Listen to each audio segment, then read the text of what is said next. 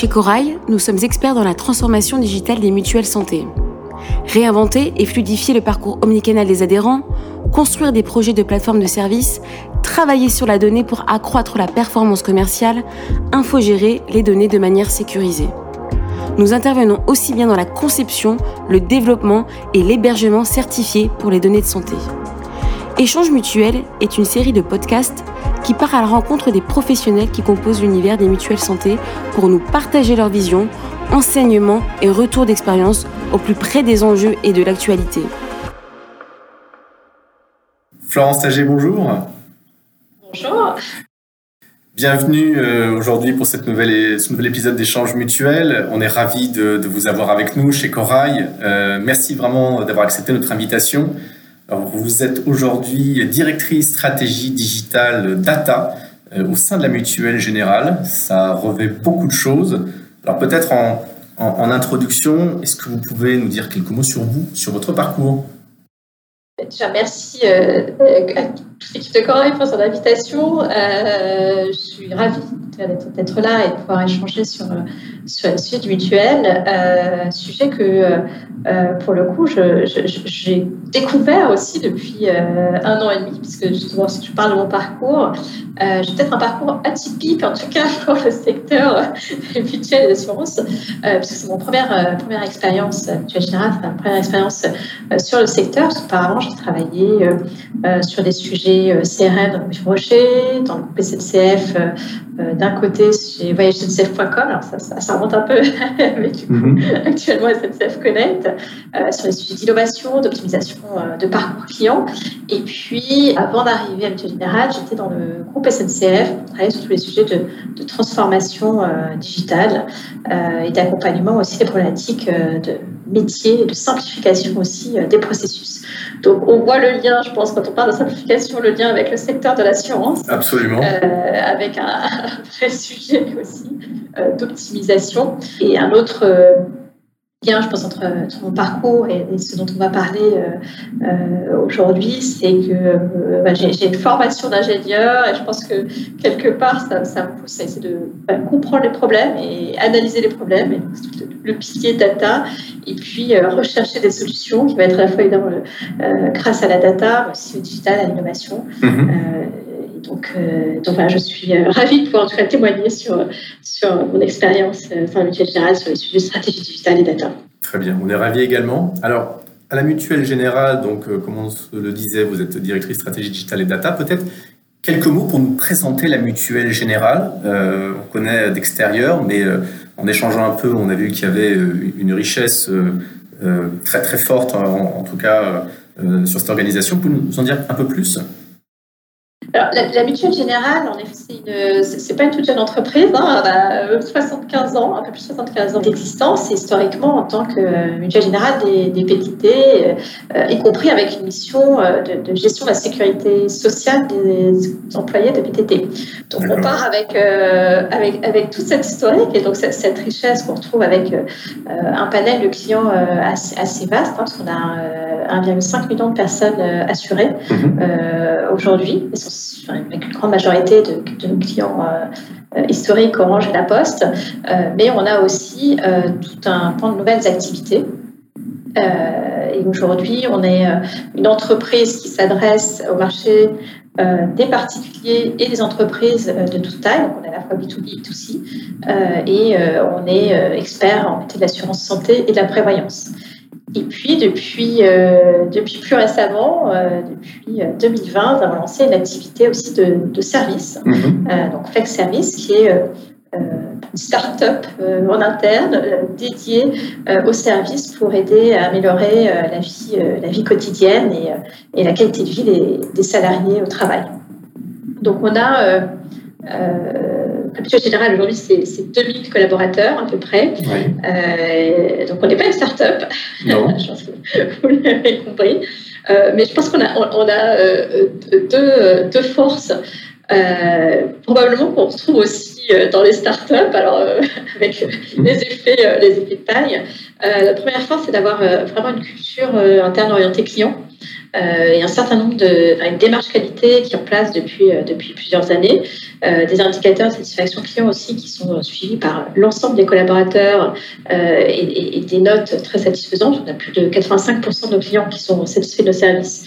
C'est vraiment des choses qu'on suit, qu'on pilote euh, comme, euh, comme le font euh, plutôt les acteurs du digital. Donc, c'est une vraie force quand on arrive pour traiter les sujets digital data. Et puis notre deuxième force, je pense, c'est notre capacité à, à remettre en question, à évoluer. Mhm. on, a beau être une vieille dame de 75 ans, on sait aussi se transformer, et ça s'est vu au travers du temps, que ce soit en faisant évoluer nos métiers vers des métiers plus B2B, euh, que ce soit actuellement avec des nouvelles organisations du travail qu'on met en place euh, qui vont encore plus loin le télétravail, ou euh, au travers d'activités comme l'activité flex service. Donc, qu'on a vraiment pensé à côté de notre activité cœur pour pouvoir avoir aussi des moteurs d'innovation. On dit qu'aujourd'hui, ça va un peu plus loin que le télétravail. On, en reparlera, je pense, un peu plus tard. Mais vous pensez à quoi plus particulièrement? Parce que j'imagine que c'est un, gros sujet. Oui, on est allé euh, sur cette nouvelle organisation du travail assez loin pour vraiment pouvoir proposer un équilibre entre la qualité de vie au travail et la qualité de vie euh, euh, personnelle, au vie perso. et donc aujourd'hui, on est sur un modèle où les collaborateurs doivent venir minimum de, en, moyenne, un minimum de 4 jours par mois. Euh, donc, ce qui est assez, euh, je pense, en rupture hein, sur le secteur, plutôt sur euh, un jour par semaine sur site, donc, à, distance. Donc, on, fait, on, fait, on, fait, un peu le, euh, le, complémentaire, enfin l'inverse. Euh, mais au-delà de ça, on a aussi tout un accompagnement euh, des managers pour faire en sorte que ces jours de travail sur site ne soient pas des jours pour travailler à son poste derrière son ordinateur, mais vraiment des, des moments d'échange, de travail collaboratif. Donc on a aussi repensé nos bureaux Mhm. complètement euh, réaménagé.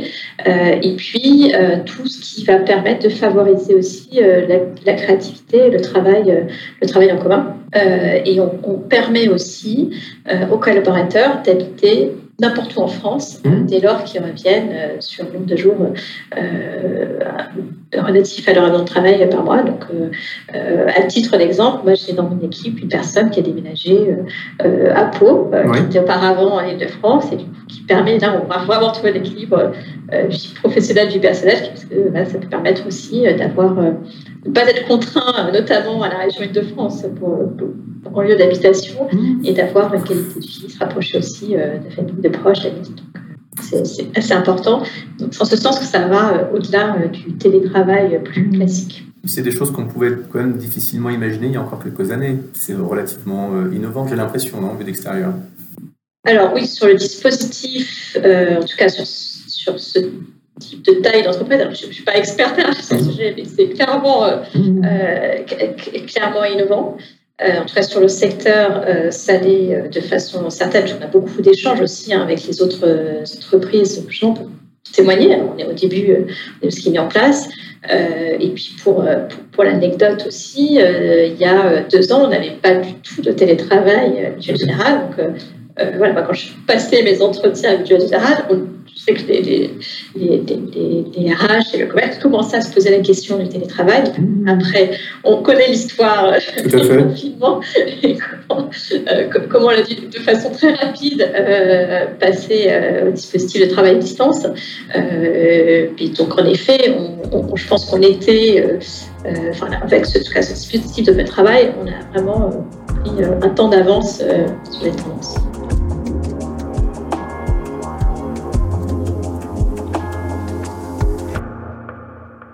Pour revenir un peu euh, à votre périmètre aujourd'hui d'intervention, euh, vos, fonctions, qu'est-ce que vous faites aujourd'hui, euh, précisément, Florence, à la Mutuelle Générale? Alors, depuis fin, 2020, je me trompe pas dans les dates, je suis en charge de, la stratégie digitale et data, donc qui est une, direction qui a été créée, qui est créée en 2020. Alors, on faisait déjà du digital et de data avant, je vous rassure. Euh, mais l'idée, c'était de se dire que finalement, le, le digital, euh, c'est important qu'il soit dans les métiers, c'est important qu'il soit dans son entreprise, mais on ne peut pas monter une stratégie digitale sur une somme de projets digitaux. Euh, et donc, c'était nécessaire, je pense l'entreprise était certain niveau sur le foisonnement d'initiatives digitales, il avait besoin d'avoir un pilotage transverse et mise en cohérence de tous les parcours et tous les usages autour digital pour donner une, une, une vision d'entreprise. Et puis également pour poser aussi une ambition euh, au-delà de, euh, euh, de ce qui était fait déjà au quotidien par, par les métiers. Donc, ce qui, ce qui a été défini dans nos missions, c'est d'abord d'incarner cette stratégie digitale et data et de, de l'orchestrer, de coordonner toutes les personnes qui vont travailler sur ces sujets et surtout de diffuser pour garder vraiment l'ancrage dans les métiers. Mmh et donc, on a direction digitale et data est rattachée euh, euh, à la direction, enfin, directeur général adjoint. Euh, l'idée, c'est d'avoir une équipe finalement relativement restreinte au sein de la direction digitale et data, mais de s'appuyer sur un réseau aussi d'experts en interne. Donc, on a une vingtaine de, référents digitaux qu'on fait monter en compétences et qui vont faire le lien vraiment entre la stratégie et, et le métier. C'est important euh, de, rester euh, avec euh, cet ancrage-là parce que bah, le digital et la data, ce sont de formidables outils pour optimiser nos processus, nos performances, mais ça ne vit pas tout seul. ça vient s'intégrer dans l'ensemble de l'organisation, de mhm. notre DSI, de nos processus, évidemment en lien avec les utilisateurs. Et donc, c'était indispensable de garder la connaissance métier, de tout, tout type de métier, pour mixer avec la vision digitale et data et, euh, et proposer une stratégie d'entreprise. Donc on est vraiment sur euh, porter une vision et euh, conserver un ancrage dans les métiers proche, de, bah, proche du terrain. Ok, très bien. Quand, on regarde un peu plus en détail justement peut-être les, chantiers que vous avez menés, comment ça se décompose aujourd'hui? Ça me paraît assez vaste, en fait, assez ambitieux de rentrer dans une organisation comme vous l'avez fait et d'adresser ces chantiers. Comment on les séquence? Et après, effectivement, bah, euh, par quel bout on prend les sujets? Alors, on, commence euh, bah, déjà par, créer l'équipe. Oui, oui, effectivement, c'est pas mal. créer, créer la feuille de route. Et puis, on va, en fait, euh, assez simplement, hein, ça, commence par comprendre, comprendre les processus. Enfin, c'est très anecdotique, mais c'est vrai que quand, euh, en arrivant, euh, on a commencé à, faire un certain nombre euh, d'entretiens et il y, avait quelque part peut-être une idée un petit peu préconçue. Du coup, en arrivant en tant que directrice de la stratégie elle est déjà arrivée avec une, feuille de route définie.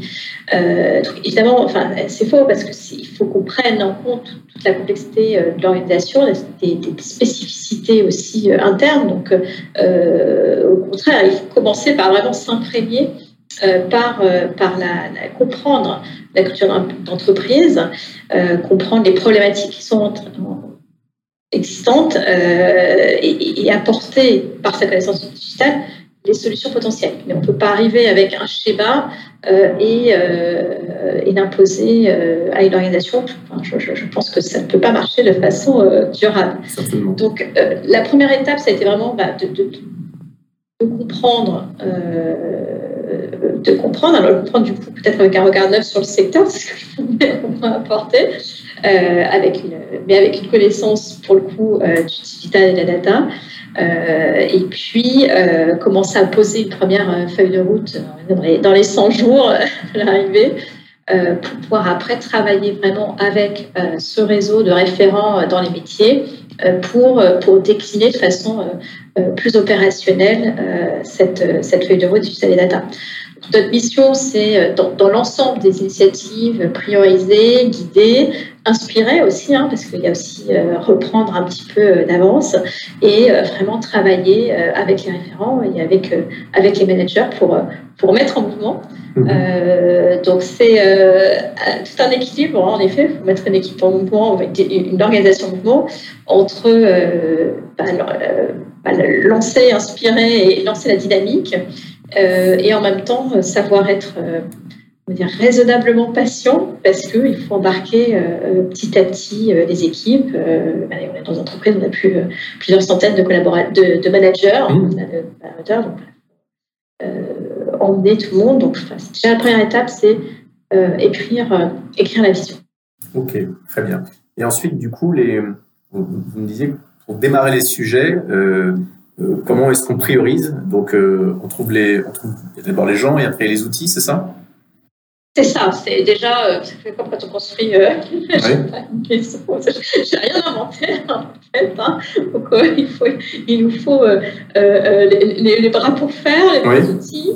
Et puis, euh, dans, ma recette, je vais rajouter un ingrédient, c'est trouver aussi euh, les, bons projets pilotes. Hmm. Parce qu'on va, enfin, ça va être vraiment jouer entre, on va dire, le temps court et le temps long. C'est-à-dire que la transformation, euh, recruter, mettre en place des équipes, mettre en place des nouvelles méthodes, c'est des choses qui vont se faire au fur et à mesure de la démarche et qui vont prendre un certain temps. Hmm. mais il faut quand même avoir des premières, des premières victoires.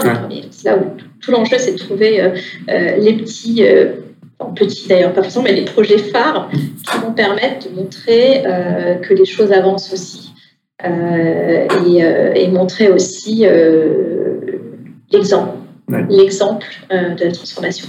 Donc rapidement, il faut quand même aller chercher des succès, comme vous disiez, quelques premières victoires, pour pouvoir encourager, pour pouvoir montrer que les choses bougent, pour pouvoir fédérer. et donc j'imagine que c'est quelque chose que vous avez réussi à exécuter. Comme vous le disiez, encore une fois, je ne sais pas si vous avez inventé ou rien réinventé, mais le, sujet après, c'est l'exécution. C'est comment on exécute ça. Et en tout cas, euh, euh, manifestement, ça a, été, très bien exécuté. Alors, justement, aujourd'hui, une organisation comme la Mutuelle Générale, elles sont quand même assez, euh, assez complexes vues d'extérieur. Il y a des sujets qui sont nécessairement sensibles. La digitalisation, la data, aujourd'hui, on ne va pas s'étendre, mais y a quand même, ça fait couler beaucoup d'encre. Euh, en quoi ces chantiers de, digitalisation et de data sont stratégiques, peut-être simplement euh, tactiques? Et aujourd'hui, comment on fait bouger en fait plus largement une organisation comme, euh, comme la Mutuelle Générale? Alors, on a, enfin, j'avais une chance en arrivant, c'est qu'il y avait déjà la, data qui était déjà très présente dans la culture d'entreprise et donc pas dans la, dans la stratégie d'entreprise parce qu'il y avait déjà toute une acculturation qui avait été faite sur le sujet. Euh, et euh, la prise de conscience que la data euh, allait permettre d'être un vrai levier en termes de, de, de performance parce qu'on va optimiser les processus, euh, parce que euh, on va pouvoir mieux cibler euh, certains clients, certains prospects dans la démarche commerciale. Donc, à, différents niveaux, en fait, le potentiel de la, data était connu. Je pense que ce qui manquait, c'est aussi pour ça que la direction, à la fois la partie digitale et data, euh, ce qui manquait, c'était aussi exploiter tout le potentiel qu'on pouvait amener avec, euh, avec le digital. Euh, donc, on a commencé hein, dans la stratégie par montrer, et montrer aussi, en se faisant en externe, hein, comment la data couplée au digital pouvait permettre d'améliorer et d'aller encore plus loin sur, sur la performance. Et donc, finalement, pour, vraiment le mettre, le, enfin, le digital et la data au, cœur de la stratégie, euh, bah, on est reparti euh, de, la base. Mhm. La base, c'est-à-dire de ce que, ce que nos clients nous disent, des problématiques qu'on rencontre. Euh, et donc partir du fait que bah, finalement, que ce soit d'ailleurs nos clients ou, nos collaborateurs, on entend plus souvent, c'est qu'on est euh, sur le produit. Enfin, le en santé, c'est un produit, euh, c'est un produit qui est complexe, euh, qui peut être perçu, perçu comme trop cher. J'ai perçu, tout à fait. Il y a des clients. et puis un certain nombre de choses aussi qui ont augmenté de, de nos retours, de nos enquêtes clients sur une perception aussi de délai de traitement trop long, de, quelque part d'opacité aussi dans tout ce qu'on proposait.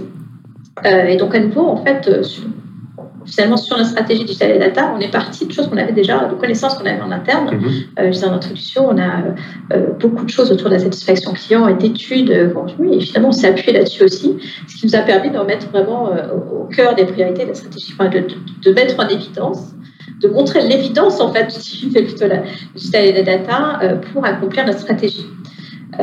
donc si on parle de nos utilisateurs, effectivement, on a, a un produit complexe, on a un produit euh, très réglementé, euh, il y a beaucoup de processus, et c'est vrai euh, pour tout le secteur. Donc finalement, les problématiques qui sont rencontrées ne sont pas spécifiques à la mutuelle générale, c'est vraiment un, problème, une problématique sectorielle.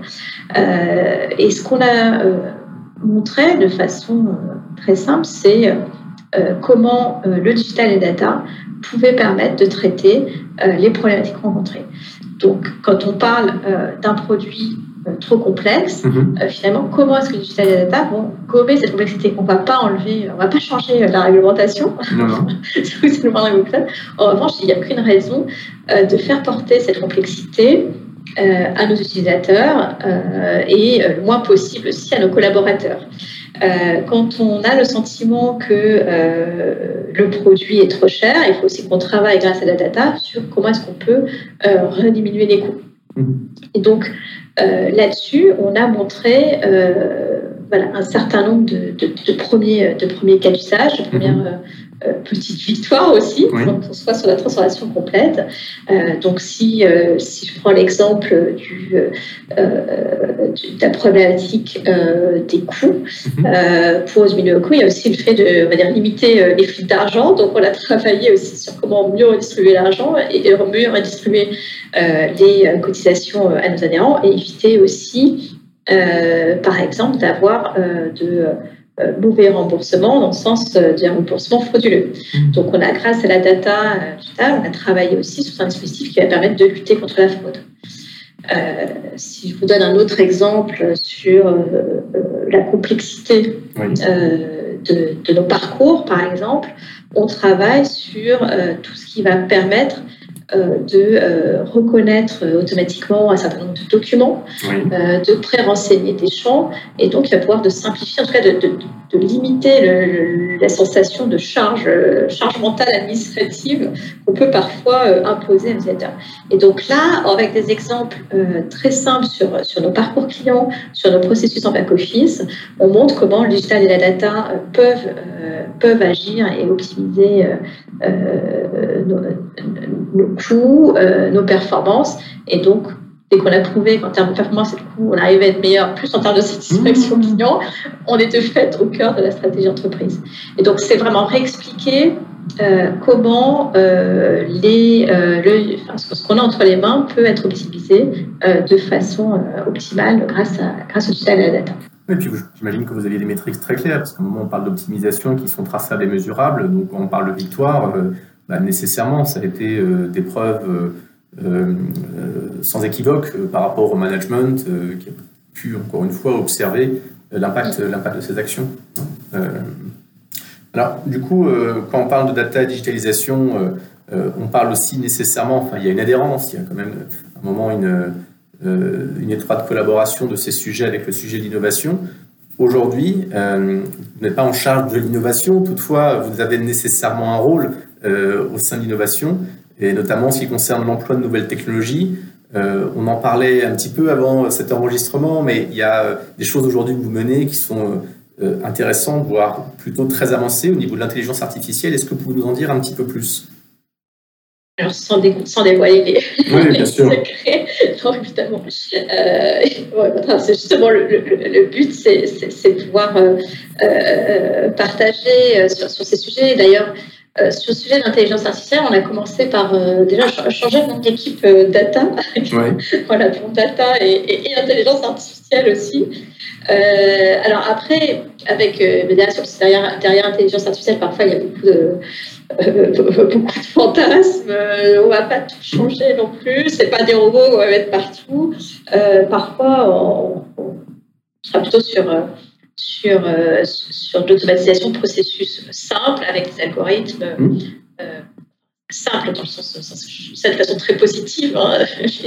Mais euh, l'idée, c'est évidemment d'exploiter cette intelligence artificielle et d'exploiter la donnée autant que possible pour nouveau simplifier, simplifier le processus, les parcours utilisateurs.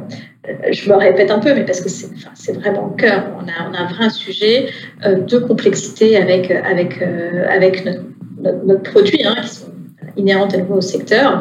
Et donc, euh, travailler sur, euh, sur cette intelligence, enfin, grâce à l'intelligence, travailler sur ces, ces, problématiques, ça va euh, nous permettre bah, de prendre ou reprendre de l'avance sur le sujet, d'exploiter au mieux les, nouvelles technologies, d'innover également.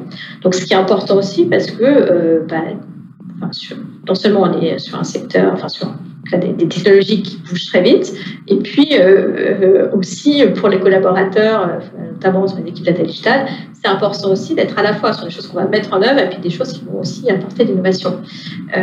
on n'a pas d'ailleurs de direction d'innovation parce que, en tout cas, on estime qu'il faut que ce soit aussi partout dans les métiers, mm-hmm. et on va avoir quand même un rôle en tant que en tant qu'équipe digital data, d'acculturation sur les sujets aussi euh, innovants euh, relatifs au périmètre. Euh, et donc, pour en venir sur, sur le sujet d'intelligence artificielle, l'idée, c'est pas forcément d'en mettre partout, mais surtout d'en mettre en bonne intelligence et de travailler sur ce qu'on a appelé l'intelligence artificielle de confiance. et je pense que c'est vraiment là où on va on, va gagner aussi euh, euh, à la fois en, confiance vis-à-vis de, de, nos, clients, nos utilisateurs, euh, mais aussi vis-à-vis de notre, stratégie d'entreprise. Et donc cette, intelligence artificielle de, confiance, bah, on la travaille alors, de façon régulière, hein, en auditant mmh. vraiment toutes nos pratiques et puis surtout en mettant en place un certain nombre de, bonnes pratiques. Euh, il y a, on va dire, il y a trois axes. évidemment, il y, a, il y, a, des grilles d'audit très très complexes, mais je veux. J'imagine, j'imagine. Non, juste pour nous donner quelques exemples. Je vais rajouter une couche de simplification. Euh, et, pour moi, il y, a, trois axes euh, indispensables, trois, trois types de bonnes pratiques. Le premier, c'est vraiment s'appliquer des principes de frugalité. C'est-à-dire qu'il ne faut pas systématiquement mettre de l'IA partout. Euh, parfois, il faut aussi euh, vérifier que euh, le bénéfice apporté par la nouvelle technologie est suffisant versus l'effort aussi au sens l'effort au sens large, c'est-à-dire que ça peut être tant en termes de consommation énergétique qu'en consommation de data aussi. et donc cette approche de frugalité, on la met vraiment au cœur de notre démarche quitte à dire que dans certains cas, on va peut-être pas faire du machine learning, mais on va faire euh, un arbre d'édition, quelque chose qui sera moins, euh, peut-être légèrement moins performant, mais aussi euh, peut-être, enfin certainement plus économe aussi, et donc rester sur cette démarche. Donc ça, c'est la première bonne pratique qu'on met en œuvre, c'est cette approche de frugalité. Et c'est important de le mettre vraiment au cœur de la démarche parce que spontanément, forcément, et c'est naturel, quand on va faire quand on traite de la data, on a envie d'aller toujours plus loin, toujours plus vite. Donc, c'est pas forcément la recherche systématique de performance aussi qu'on va aller chercher. On va essayer de trouver cet équilibre euh, dans les produits qu'on va pouvoir sortir. Deuxième axe important aussi dans nos bonnes pratiques liées à l'intelligence artificielle, c'est euh, la, traçabilité, la sécurisation euh, des données, la sécurisation des accès aux données. Mhm. Euh, et donc là, on met en place tout un système aussi de gouvernance de la donnée. et aussi bah, d'autres choses qui sont peut-être moins amusantes, mais essentielles, notamment autour de toute la documentation technique, voire de la rétro-documentation, c'est-à-dire reprendre sur des choses peut-être parfois innovantes, euh, toute la documentation pour vraiment euh, garder la connaissance, la connaissance de qu'on met euh, dans nos produits data. Et puis, les derniers, le dernier pilier de nos bonnes pratiques, c'est tout ce qui va concerner l'éthique, l'éthique et, je vais dire, l'éthique et l'humain, parce que c'est aussi, aussi ça.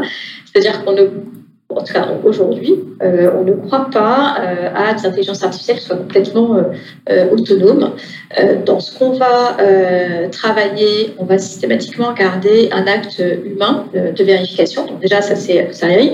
mais même dans la dans la conception de nos produits, produits data, Polia, on va travailler à la fois au plus proche des métiers. Et donc, mhm. ça aussi, c'est des choses qu'on change aussi dans nos habitudes de travail. C'est-à-dire que les data scientists vont régulièrement observer des équipes sur le terrain, passer une journée dans un centre de gestion, être à proximité des équipes qui vont faire aussi de la recette et du, testing bah, pour bien comprendre le métier et avoir quelque chose qui soit au plus proche euh, de, de, ce qu'on cherche et, vérifier aussi euh, qu'on n'est pas en train de bah, tordre des habitudes ou tordre des processus. Euh, donc ça, c'est vraiment pour la partie peine.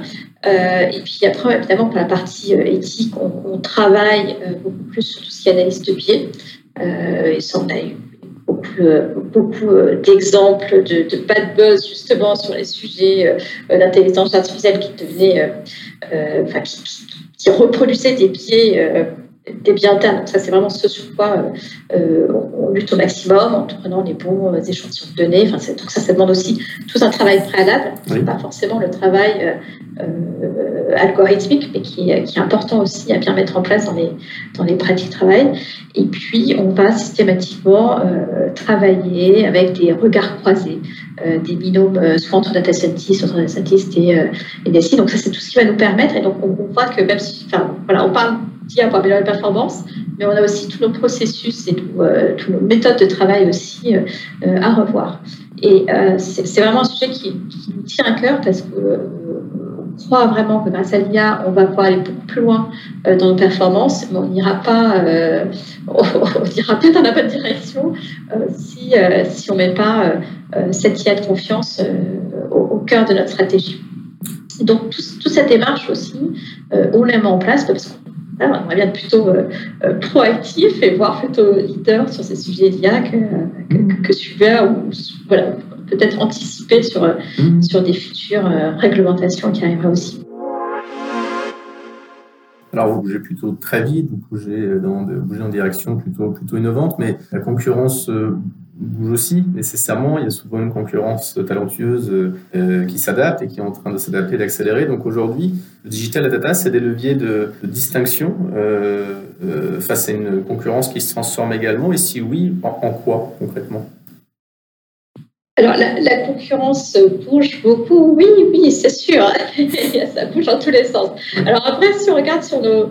Je pense que par rapport on va dire, aux acteurs traditionnels, à la mutuelle générale, on n'a pas à rougir.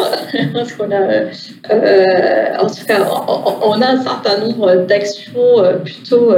Euh, plutôt innovantes. On a, d'ailleurs, même sur, sur Big Data, on a eu le fait d'innovation en 2018 pour un produit qu'on avait lancé, euh, Deep Time, justement, euh, pour, euh, pour automatiser euh, et numériser les courriers reçus et pouvoir gagner du temps et la performance. Donc on, va, on sait, on, sait aussi innover et, se, démarquer. Après, c'est sûr que au-delà des acteurs traditionnels, la concurrence, la concurrence en effet bouge, très vite, surtout avec, on va dire, les nouveaux entrants, les, petites structures qui arrivent, qui de fait euh, vont, être, euh, vont, être plus agiles. Euh, cependant, je pense qu'on n'est pas. Je ne vois pas forcément ces entreprises comme, comme des concurrents. c'est sûr que c'est des challengers, mais je vois plutôt comme ces entreprises, nous entrons plutôt comme des, comme des partenaires potentiels. Mmh. Euh, parce que aujourd'hui, euh, les nouveaux entrants vont plutôt se positionner sur euh, certaines, certaines tâches de notre chaîne de valeur. et je pense que c'est aussi un changement culturel à avoir de notre côté, c'est-à-dire finalement, il ne faut pas qu'on cherche à tout faire nous-mêmes. Mmh. il faut aussi qu'on arrive à, réfléchir à, à, comment trouver les bons partenaires. Euh, donc, c'est euh, passer du, du, make au maker partner, je pense. C'est le moment qu'on arrive à, mettre en œuvre. Euh, et cette approche, bah, je pense que cette approche partenariale, elle est aussi bien à développer d'un point de vue technologique, parce qu'il y a beaucoup de, solutions technologiques qui arrivent, mais aussi d'un point de vue des usages. puisque l'idée, c'est justement de trouver les bons partenaires pour être présents là où sont nos utilisateurs et comment est-ce que ces, nouveaux entrants créent aussi des nouveaux usages euh, et, comment est-ce que nous aussi on peut contribuer euh, à tout cet écosystème. Alors justement, euh, on, voit notamment dans ces nouveaux acteurs arrivés des acteurs qui qui vont très vite. des startups, on en a pas mal aujourd'hui qui se positionnent dans le domaine de l'assurance, dans le domaine des mutuelles, des mutuelles santé en particulier, qui révolutionnent ces usages, qui ont beaucoup plus d'agilité. Ça fait un peu le point avec ce que vous disiez avant. Pour vous, c'est encore une fois des menaces, des, des, des, des facteurs d'apprentissage, les deux à la fois. Comment vous percevez, encore une fois, ces évolutions euh, sur le marché? Sachant que c'est des nouveaux acteurs, mais on s'aperçoit qu'ils avancent très vite, mais c'est encore peut-être sur une frange limitée, j'ai l'impression, de la, de la population qu'ils euh, qu'ils opèrent ou qu'ils impactent. Alors, oui, ce qui est sûr, c'est que dans notre, dans notre euh, panel d'adhérents, on n'a euh, on n'a pas que des digital natifs. Donc, oui, oui. on a toute une partie Absolument. Euh, de, de, 9,5 millions d'assurés qui n'est pas encore en train de basculer sur, sur, sur, les pure players. Ceci dit, ça ne veut pas dire que ça n'arrivera pas un jour.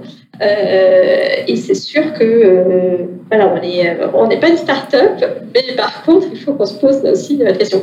Donc, alors, on, va dire, en, tant que, euh, en tant que directrice de la stratégie digitale et data, je suis hyper contente oui. qu'il y ait ces start-up parce que c'est des vraies sources d'inspiration.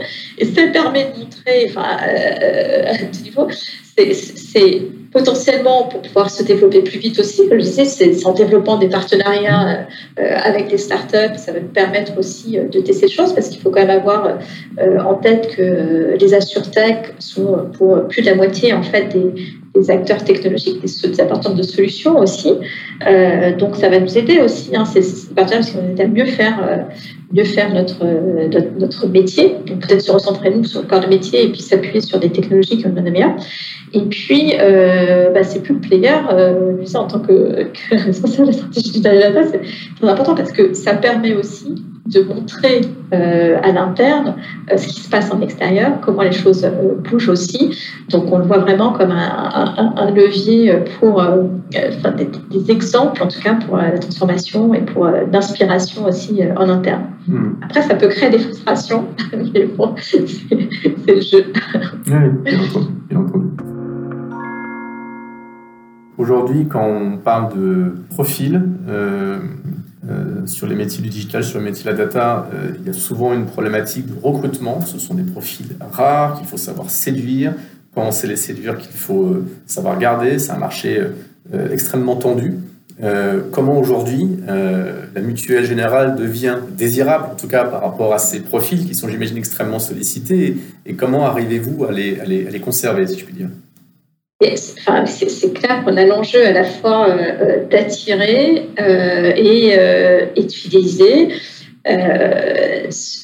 Alors, on ne va pas se cacher, pour se faire connaître, c'est pas évident mm -hmm. de se démarquer. Alors, ça, parce que parmi les mutuelles, il y a énormément, dans ce secteur, on est extrêmement nombreux. Donc déjà, ça fait une entre, entre, entre, tous les acteurs. Euh, mais surtout sur le sujet du, digital, euh, les entreprises comme la générale sont, sont, sont, assez peu, pas, pas, pas suffisamment euh, connues. Donc, on, concrètement, on a du mal à avoir euh, des, candidatures euh, donc, on travaille sur, sur des partenariats, on va être présent sur des sites un peu plus en lien avec, avec le marché du recrutement digital et de la data. On développe, par exemple, sur la data, des partenariats avec des masters comme, comme les frais. Donc ça, c'est des choses qui marchent très bien parce que c'est des, endroits où on a des espaces de parole pour présenter aussi euh, nos projets. Et euh, typiquement sur, dans l'équipe euh, data, on se rend compte que ce qui convainc euh, vraiment euh, les collaborateurs, enfin les futurs collaborateurs, ou ce qui fait que les, les collaborateurs euh, restent, on a un très très faible turnover dans l'équipe data, c'est vraiment la diversité des sujets. Mmh. C'est-à-dire qu'on va traiter à la fois de problématiques liées bah, plutôt à des sujets de back office, plutôt à des sujets de scoring, des sujets de fraude, des sujets. Et donc, on va pouvoir avoir au sein de la même équipe un certain nombre de projets. On a des sujets aussi qui vont être plus bah, on avance aussi par le marché, comme le sujet de, de qui a de confiance qu'on évoquait tout à l'heure. Euh, évidemment, bah, dans, dans, notre équipe euh, data, pour, euh, on traite plus d'une quarantaine de cas d'usage euh, distincts par, par an, donc sur des métiers très diversifiés. Bah, très diversifiés. Et donc ça, c'est des choses aussi vraiment qu'on qu met en avant, qu'on n'aura peut-être pas une petite structure. Donc ça, c'est un premier, premier avantage. Et, et c'était vraiment, moi, une de mes surprises en allant euh, Mutuelle Générale et en, donc l'équipe data était déjà, euh, déjà en place. c'était bah, surpris, c'est de voir que le taux de le, le, le, bah, le turnover était, euh, était, était, nul en fait. Mmh. tant mieux. Enfin, il, était à zéro. Ouais, ouais. Excellent équipe. Euh, parce qu'il y a un vrai attachement euh, à l'entreprise. Et puis, on a aussi, euh, et là, du coup, c'est plus loin, mais euh, leur force avec ce qu'on a mis en place sur une nouvelle organisation du travail, l'open travail. Euh, et ça, on le voit notamment sur, sur les profils, euh, sur la partie digitale, à recruter là, pour en externe, ça devient un vrai argument. Enfin, à l'inverse, je pense que les entreprises qui n'ont pas euh, des modalités de télétravail euh, suffisamment souples auront vraiment du mal à l'avenir euh, à recruter. Donc, que ce soit sur la diversité des sujets, sur euh, bah, évidemment que tu la data sont, sont au cœur de, de la stratégie d'entreprise, plus euh, de la des, des, des, un équilibre sincère, on va dire, mmh. et réaliste entre vie pro et vie perso, euh, ce sont clairement des, arguments euh, euh, qui, qui, permettent de, de fidéliser et on va dire de transformer le recrutement une fois qu'on a réussi à, à capter le D'ailleurs, à titre illustratif aussi, on a notre baromètre interne dans la situation des collaborateurs euh, qui, qui, qui, vient d'être, euh, qui vient de sortir le mois dernier. Oui. Euh, et on a plus de 80, on a 87% euh, des euh, salariés qui recommandent la mutuelle générale en tant qu'employeur. 87%, alors que la moyenne du secteur de l'assurance est à 69. Donc, on a ouais. presque 20 points de plus. Bravo. donc voilà, on est, on, est, on est très fiers très bien. de, de ces résultats. Parfait. Florence, on, a, on, arrive euh, au, au bout de, de l'échange. Peut-être est-ce que vous avez quelques mots pour, euh, pour conclure, peut-être au travers aussi de votre regard un peu neuf sur ce secteur pour vous, que, sur lequel vous opérez depuis quelques années Bien.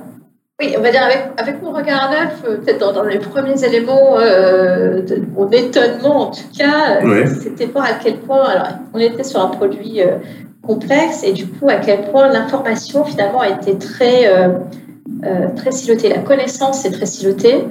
Euh, plus le fait évidemment qu'on traite de données, euh, de données sensibles, de données de santé, de données personnelles, de données bancaires. Donc il y, a, il y, a, quelque part un petit peu la culture, euh, peut-être la culture du secret, alors peut-être que j'interprète avec, mmh. et, et, et, je pense que bah, voilà, pour, évidemment, on ne va pas dévoiler les données personnelles, hein, mais, mais, je pense qu'au contraire, pour réussir à, à se transformer, c'est indispensable, et surtout pour les grosses structures, de changer leur, leur, leur culture et d'aller vers plus de transparence, euh, plus de, de, de partage, euh, et puis évidemment accepter d'aller vers plus de partenariat aussi. Mmh. Ça, je pense que c'est une tendance euh, de fond qui me semble être indispensable hein, pour que les gros acteurs puissent aussi vivre de façon durable et se développer face, face aux nouveaux acteurs. et d'ailleurs, bah, j'en profite pour, pour remercier parce que je pense que ce podcast est aussi l'occasion euh, de, partager davantage, euh, d'avoir plus de, transparence sur, sur ce qu'on peut euh, échanger. et, et bah, j'espère que là, c'était peut-être un peu unidirectionnel, mais j'attends du coup vous recontacter pour tous les partages d'expériences qu'on pourrait réaliser aussi ensemble au-delà au, -delà, d'échanges de ce jour. Complètement. Euh, c'est effectivement euh, l'objet et, merci pour, euh, pour, pour, ce partage, merci pour, pour, votre transparence encore une fois sur, sur l'ensemble des thématiques que vous avez, que vous avez exposées aujourd'hui.